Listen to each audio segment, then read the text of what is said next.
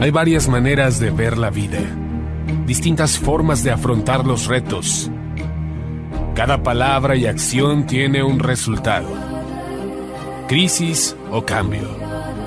Imposibilidad u oportunidad. Derrota o victoria. Destino o decisiones. Culpabilidad o responsabilidad. Mentira o verdad.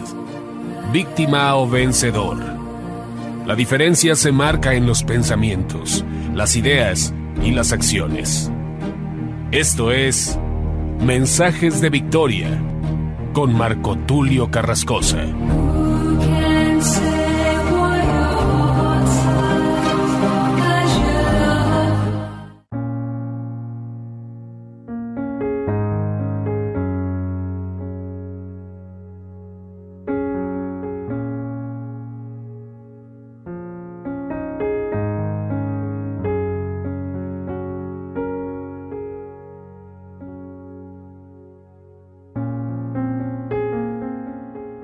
Bendiciones a todos. Qué alegría poderles saludar nuevamente a través de la radio, a través de internet y poder llegar hasta ustedes para compartirles el poderoso mensaje de la palabra de Dios. Hoy estoy compartiéndoles el episodio número 26 de la serie Los frutos del Espíritu Santo y a este episodio lo he titulado El fruto de la integridad. Esta palabra tan importante que toma gran preponderancia en la Biblia cuando hablamos acerca de que los íntegros heredarán el reino de Dios. La integridad es un requisito para que verdaderamente podamos ser hijos de Dios. Lamentablemente, en un mundo lleno de corrupción, lleno de mentira, lleno de tranzas, lleno de abusos, hablar de integridad es como hablar de una quimera. Es algo que no existe, no hay referentes. En México el tema de la corrupción ha sido un tema de campañas políticas y los que han llegado a posicionarse en un escaño político, digamos, en el Senado, como diputados en el Congreso o bien presidentes de la República, han tenido la oportunidad de cambiar la posición, de cambiar el lugar que ocupa México a nivel mundial en cuanto a corrupción. De hecho, según encuestas de diferentes instituciones mundiales, México es considerado el país más corrupto del mundo, no solamente de Latinoamérica, sino del mundo entero. Y lamentablemente esta corrupción ha llegado hasta nuestros hogares, ha llegado hasta nuestras iglesias, ha llegado a nuestras mentes. La corrupción es algo tan cotidiano. Por ejemplo, cuando el padre de familia le dice al niño, si llama un cobrador o, alguna persona indeseable a quien no le quieren contestar la llamada, le dicen al niño, dile que no estoy, dile que tu papá no está. No nos damos cuenta que eso es corrupción, eso es dar un mal ejemplo, es enseñar a mentir, es enseñar a engañar y entonces la mentira y el engaño se vuelve algo cotidiano. Es lamentable decirlo, pero la corrupción comienza en la escuela cuando los niños copian el examen de otro niño. Hay niños que no se prepararon o jóvenes que no se prepararon y buscan el examen del compañero y lo hacen exactamente igual, lo que se llama una copia. Copiaron el examen. Eso es corrupción. La corrupción también se da en los trabajos, cuando se paga para tener una posición, un ascenso, mujeres que tienen que ver con el jefe de la empresa, con el secretario de la empresa, en este caso, para ganarse la simpatía de los jefes y entonces hay una mezcla de valores ahí. Voy a quedar bien con mi jefe. Mujeres que llegan con escotes al trabajo para quedar bien con los jefes. Esa corrupción moral, esa corrupción en el ámbito social ha traído una desgracia al país, ha traído una desgracia al mundo. Y es lamentable decirlo que aún dentro de la iglesia no nos damos cuenta pero la corrupción está en unos niveles enormes. Si se tratara de hacer un diagnóstico y evaluarnos, la gran mayoría de nosotros estaríamos descalificados delante de Dios. Pero nos justificamos diciendo, bueno, es que Dios sabe que somos pecadores, Él sabe que somos carne, Él murió por ti y por mí, y por lo tanto su misericordia me salvará. Pensamos que de alguna forma su gracia es tan infinita que podemos burlarnos de él. La escritura dice, Dios no puede ser burlado, lo que el hombre sembrare, eso también cosechará. Es una ley espiritual. Si yo siembro tomates, voy a cosechar tomates. Si yo siembro fresas, voy a cosechar fresas. Dios no puede cambiar sus leyes, su misericordia triunfa sobre el juicio, pero las consecuencias de la siembra él no puede cambiarlas. Por esto dicen, Dios perdona, el hombre a veces, pero la naturaleza nunca. Deberíamos de ser más conscientes de las consecuencias de nuestros actos. Deberíamos saber que nos estamos jugando la salvación cuando hacemos algo indebido, una mentira, visitar sitios pornográficos. Hay muchos ministros, y quiero decirlo, hay mucha gente que su mayor flagelo, y esto lo dijo un predicador hace ya algunos años, que el mayor flagelo de la iglesia es precisamente el tener dobles vidas, el tener un enfoque hacia una vida de desorden sexual. Es lamentable decirlo y últimamente la iglesia está combatiendo esto. Los números de divorcios son más altos en la iglesia que en la sociedad. En la iglesia hay muchos conflictos, hay muchos choques, hay muchos debates. Y quiero señalar que lamentablemente la corrupción ha llegado al nivel más alto en la iglesia. Si trajéramos a Martín Lutero al día de hoy, Martín Lutero seguramente pegaría no 95 tesis, sino 190, el doble de tesis para decirle a la iglesia necesitamos una reforma.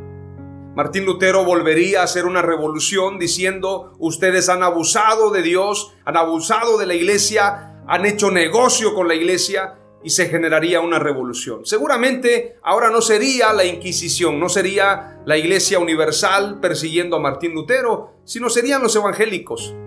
Serían los pastores que hoy tienen negocios de la cobertura, tienen negocios acerca de la denominación, tienen negocios que tienen que ver con la fe.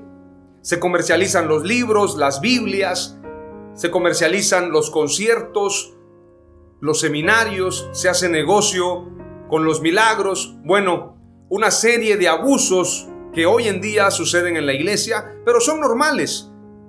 El que levanta la voz por allá, un profeta de Dios, dice, esto está mal y esto es un pecado de muerte esto traerá juicios y la gente dice, hermano, déjate de cosas, es tu envidia que tú no tuviste éxito, que tú eres un profeta anónimo a quien nadie conoce.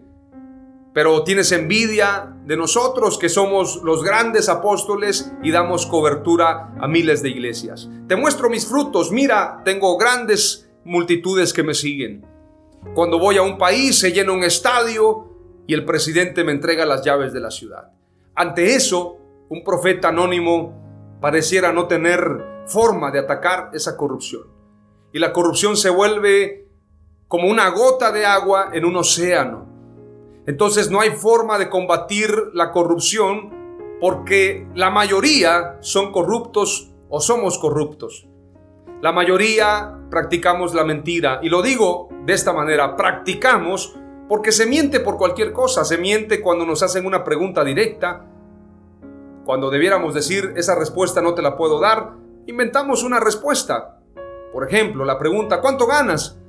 ¿Cuánto ganas en tu trabajo? Y alguien dice, ah, gano 20 mil pesos. En lugar de decir, disculpa, esa es una pregunta que no te puedo responder. O cuando le dicen a alguien, ¿a dónde vas? Y no quiere decir que va a la iglesia, voy a tomar un café. Es una mentira.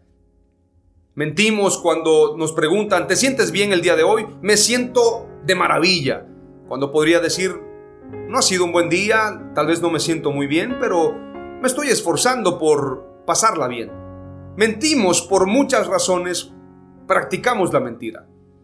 Lamentablemente, la corrupción ha llegado a los niveles más altos en la iglesia, que la verdad es perseguida, que la verdad es señalada, que la gente íntegra es mal vista, son los aguafiestas de la iglesia, son los aguafiestas del avivamiento.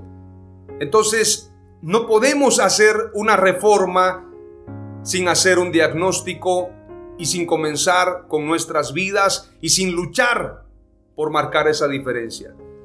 A diario yo me pregunto si mis juicios o mis acusaciones personales están siendo más severas que Dios.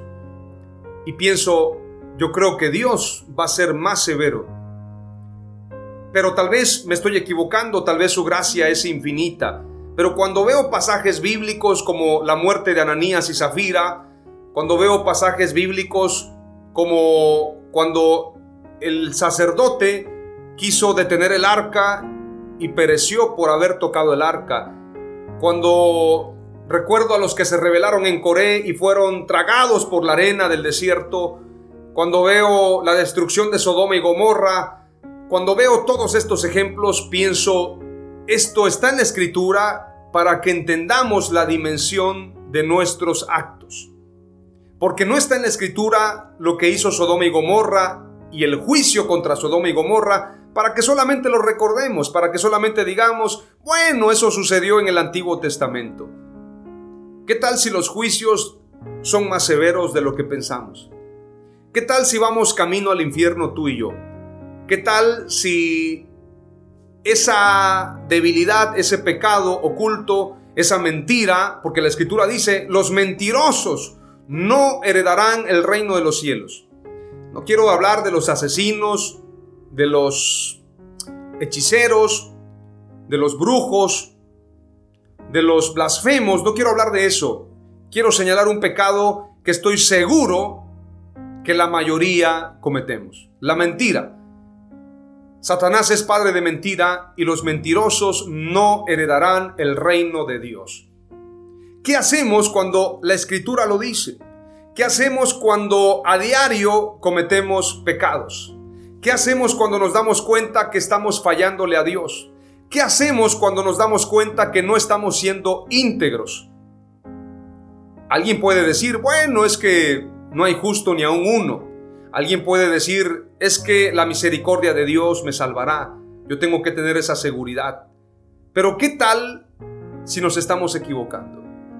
¿Qué tal si estamos abusando de la gracia de Dios? ¿Qué tal si estamos pisoteando la sangre de Cristo Jesús y no estamos entendiendo su sacrificio? ¿Qué tal si tú y yo estamos siendo ciegos guías de ciegos? ¿Qué tal si necesitamos una última gran reforma en la iglesia? ¿Qué tal si tú y yo entendiéramos la importancia de la palabra integridad? Quiero decirte que verdaderamente yo quiero cambiar, yo quiero ser mejor. La palabra integridad quiero describírtela, tiene que ver con lo siguiente. Una persona íntegra es aquella que siempre hace lo correcto, que hace todo aquello que considera bueno para la misma sin afectar los intereses de otros individuos. La palabra integridad proviene del latín integritas, atis, pero el vocablo se deriva del adjetivo integer. Integridad deriva de la palabra de origen latino integritas o integratis, que significa totalidad, virginidad, robustez y buen estado físico. Es decir, algo que está íntegro, algo que está sano, algo que está completo. No es balanza falsa, está completo. El kilo no es de 900 gramos, es un kilo completo. La verdad es completa, es íntegra, no tiene variación, el amor es íntegro, pero cuando estamos fallando, entonces estamos corriendo el riesgo de perder nuestra salvación. Muchas veces pensamos que la misericordia de Dios es tanta que podemos pecar, que podemos ser deportistas del pecado, porque un pastor decía, una cosa es el que peca, el que cayó en pecado, y otra cosa es el que practica el pecado. Yo no sé qué sea practicarlo, pero cuando es cotidiano, yo creo que es una práctica. Como cuando alguien deja un garrafón abierto o deja algo abierto, un recipiente, o simplemente no lo guarda en el refrigerador. Es una práctica, es una costumbre. Es una costumbre cometer ese error, es una costumbre mentir, es una costumbre robar, es una costumbre engañar, es una costumbre tomar lo que no es tuyo. Es una costumbre envidiar. Yo no sé cuál sea tu costumbre. Pero si no estás siendo íntegro ante Dios, estás corriendo el riesgo de perder tu salvación. Veamos lo que dice la escritura acerca de lo que es precisamente ser íntegros a partir del nuevo nacimiento. Segunda de Corintios 5:17 dice, de modo que si alguno está en Cristo, nueva criatura es. Las cosas viejas pasaron, he aquí todas son hechas nuevas. El que robaba ya no roba. El que era mentiroso ya no miente. El que era mujeriego ya no es mujeriego. La mujer que era hombreriega ya no es hombreriega. El hombre que asesinaba ya no es asesino. El hombre que era drogadicto ya no es drogadicto. Las cosas viejas pasaron. Todas ahora son hechas nuevas. Veamos lo que dice Hebreos 4:15 porque no tenemos un sumo sacerdote que no pueda compadecerse de nuestras debilidades, sino uno que fue tentado en todo según nuestra semejanza, pero sin pecado. Es decir, Jesús tuvo todas las tentaciones, pero jamás pecó. Por esto es el Cordero Inmaculado que quita el pecado del mundo. Hay una marca de agua, que por cierto estoy por contactarme con el dueño de esa empresa para un proyecto y esta empresa tiene que ver con un agua que viene pura 100%. Y esta marca de agua presume de tener el 100% de pureza. No el 99%, el 100%. Hay un predicador, Sergio Scataglini, es un predicador argentino y él dice, usted tomaría de una botella de agua si le digo que es 99% pura, pero solamente 1% es agua extraída del inodoro. ¿Usted tomaría de esa agua? Yo les aseguro que no. ¿Por qué usted piensa que la salvación puede ser con 99% de santidad y 1% de pecado? ¿Por qué abarata el sacrificio de Jesús en la cruz? ¿Por qué no se esfuerza por su salvación? Sergio Scataglini da estos mensajes y cuando él predica, como es un mensaje muy fuerte, la gente termina llorando pero al final Él les da un mensaje de gracia acerca del perdón de Jesús, acerca de su misericordia y acerca de esa limpieza que podemos recibir si aceptamos nuestros pecados. Como dice la Escritura, si alguno hubiere pecado, abogado tiene para con el Padre a Jesucristo el justo. Pero todo pecado, para que sea perdonado, la persona tiene que arrepentirse y tiene que confesarlo. El que confiesa sus pecados y se aparta de ellos alcanzará misericordia. Pero el que no los confiesa, sino que los tiene en oculto, no prosperará.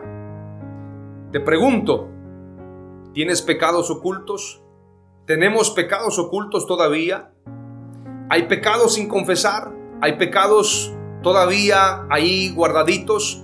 ¿Cómo está tu vida espiritual? ¿Cómo estamos viviendo? ¿Estamos siendo íntegros o estamos siendo incompletos? ¿Nuestro kilo es de mil gramos o de 999 gramos? La pureza del agua que estamos bebiendo es 100% pura o 99% pura y 1% de contaminación. ¿Cómo estamos viviendo nuestra vida ante Dios? Veamos lo que dice la escritura precisamente en Levítico 11:44. Porque yo soy el Señor vuestro Dios, por tanto, consagraos y sed santos. Porque yo soy santo, no os contaminéis, pues con ningún animal que se arrastra sobre la tierra. Levítico 11:45 dice, porque yo soy el Señor que os he hecho subir de la tierra de Egipto para ser vuestro Dios. Seréis pues santos porque yo soy santo.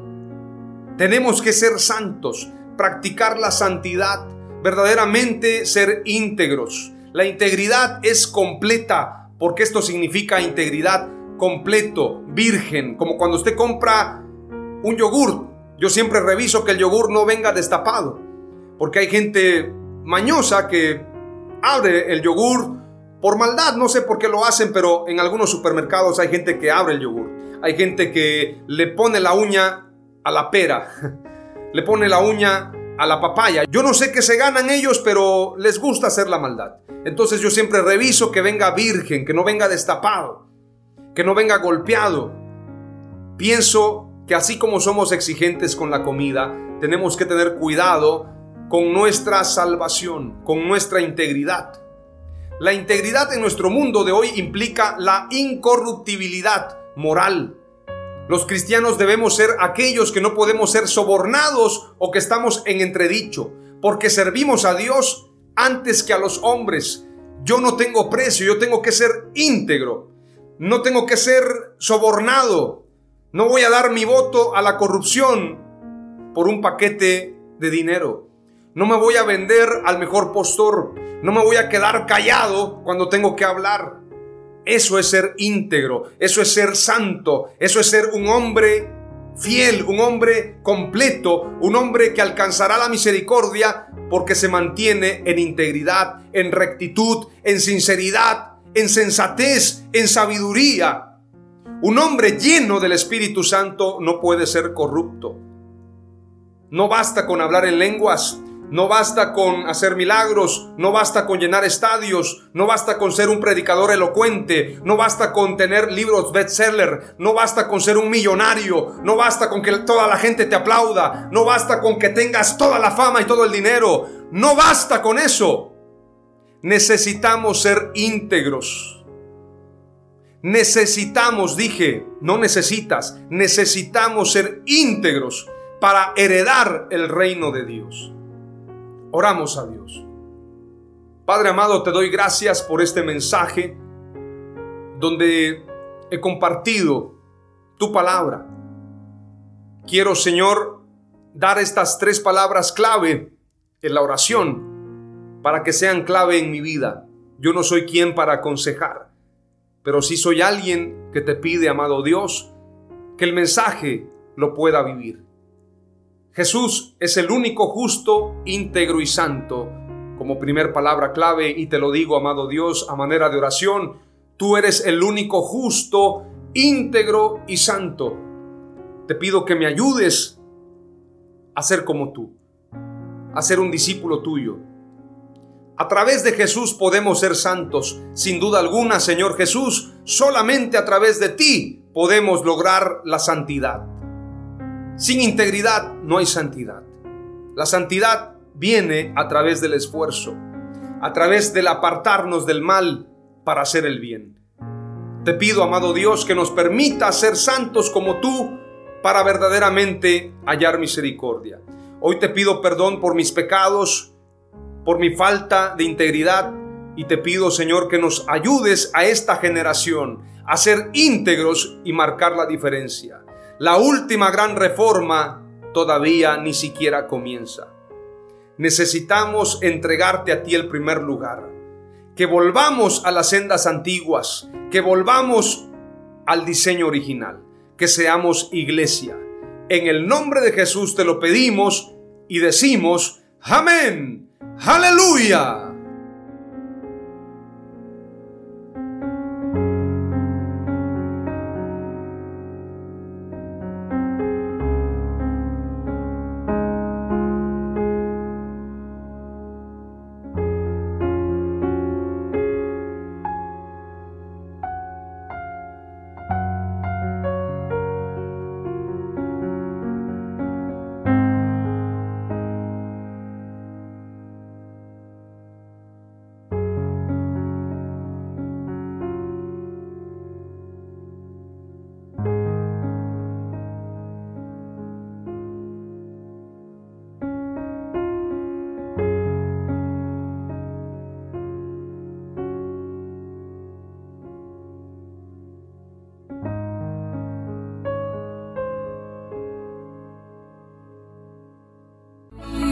Esto fue Mensajes de Victoria con Marco Tulio Carrascosa. Gracias por escucharnos y seguirnos en nuestras redes sociales. Si deseas invitarnos a tu ciudad, escríbenos por inbox o al WhatsApp 961 66 882 99 961 66 882 99.